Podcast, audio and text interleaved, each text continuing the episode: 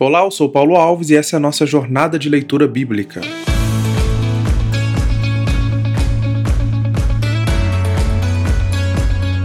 Então, caminhando aqui uh, com o nosso livro proposto dessa vez, que é Gênesis, nós vemos que Deus ele é o criador de tudo e de todos. O mundo não é fruto do acaso, o mundo não é fruto é, de uma sopa cósmica que deu origem à vida e todo o seu desenvolvimento. Não, há um ser perfeito, soberano, poderoso, grandioso, criativo por trás de toda a criação há uh, um consenso entre muitos hoje uh, cientistas na, na, na, academia, na ciência, em que podem divergir de como Deus usou aí uh, o processo de criação da humanidade, se esse foi um processo que a gente pode chamar de literal, o mundo foi criado nos sete dias literais de 24 horas, se o mundo foi criado em sete eras, se o mundo foi evoluindo de forma coordenada, de forma de Deus por trás, coordenando toda a sua evolução, ou se ah, Deus foi como um, um, design inteligente que operou por trás de cada ah, detalhe, enfim.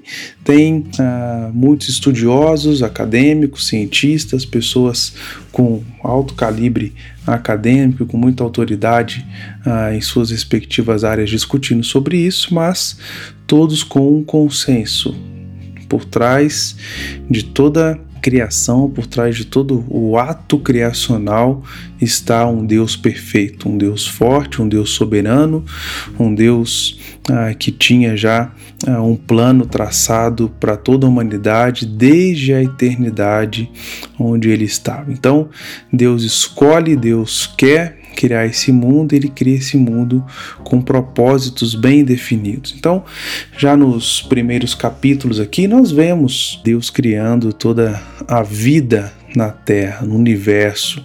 Né? Então, a Bíblia vai dizer que nos seus primeiros versículos que ele criou os céus e a terra, e então vai descrevendo tudo isso, como ele ah, separou, aí, como ele formou toda essa terra, como ele é, implementou vida nisso tudo, e nós vemos alguns detalhes ao longo ah, ah, desse capítulo primeiro, onde narra esses sete dias aí, nós vemos o detalhe uh, de Deus ele tendo prazer naquilo que ele faz.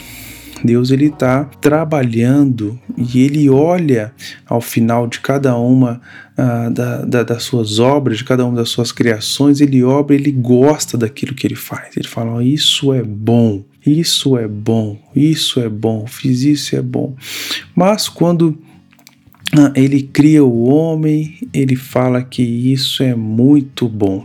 E há um detalhe muito interessante por trás aqui que mostra que Deus não é um ser solitário, ou seja, há uma trindade aqui. O, o Deus Trino, que é o Deus Pai, o Deus Filho, o Deus Espírito Santo, que são três pessoas diferentes, ah, mas forma um só ah, ser, né? Esse, esse Deus que atua dessa forma trinitária, quando vai criar o homem, nós vemos aqui que de fato esses três estão trabalhando em conjunto, porque a palavra que tem lá no versículo 26 do capítulo 1 é: também diz Deus, façamos o homem a nossa imagem, conforme a nossa semelhança.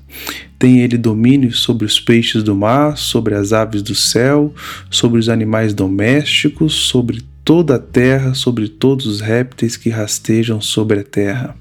Criou Deus, pois, o homem à sua imagem, a imagem de Deus o criou, homem e mulher os criou. Nós, enquanto seres humanos, carregamos as digitais de Deus, nós carregamos a, a, a essa imagem é, do caráter divino em nós. Nós não somos deuses, nós não somos pequenos deuses, mas nós fomos criados conforme ele quis nos criar. E aqui fala que nós somos criados à sua imagem e à sua semelhança. Nós somos seres inteligentes, nós somos seres dotados de capacidades uh, diferenciadas de todo o resto da criação, como os animais, como as plantas, como os, os astros e tudo mais que temos no nosso universo. Nós somos seres únicos e somos seres a imagem desse Deus poderoso. A imagem de Deus significa que nós somos então dotados de faculdades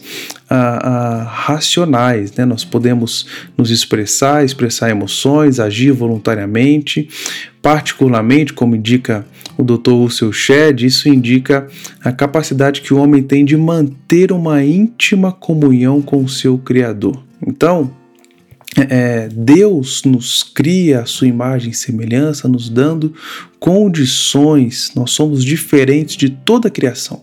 Tudo que ele fez foi muito bom, foi perfeitamente como ele queria fazer, mas quando ele nos criou, quando ele criou a raça humana, ele falou: Isso é muito bom, muito bom porque nós podemos nos diferenciar de toda a criação e principalmente relacionar racionalmente, responder a esse Deus que nos criou e estabelecer um relacionamento com Ele. Isso traz então o início da, da nossa trajetória como, como raça humana. Né? Nós fomos criados ah, por Deus, fomos criados para Ele, para o relacionamento com Ele. Nós vamos entender um pouco melhor aí o que, que aconteceu ao longo dessa história e como nós perdemos e restabelecemos ou podemos restabelecer o nosso relacionamento com Ele. Que Deus nos abençoe.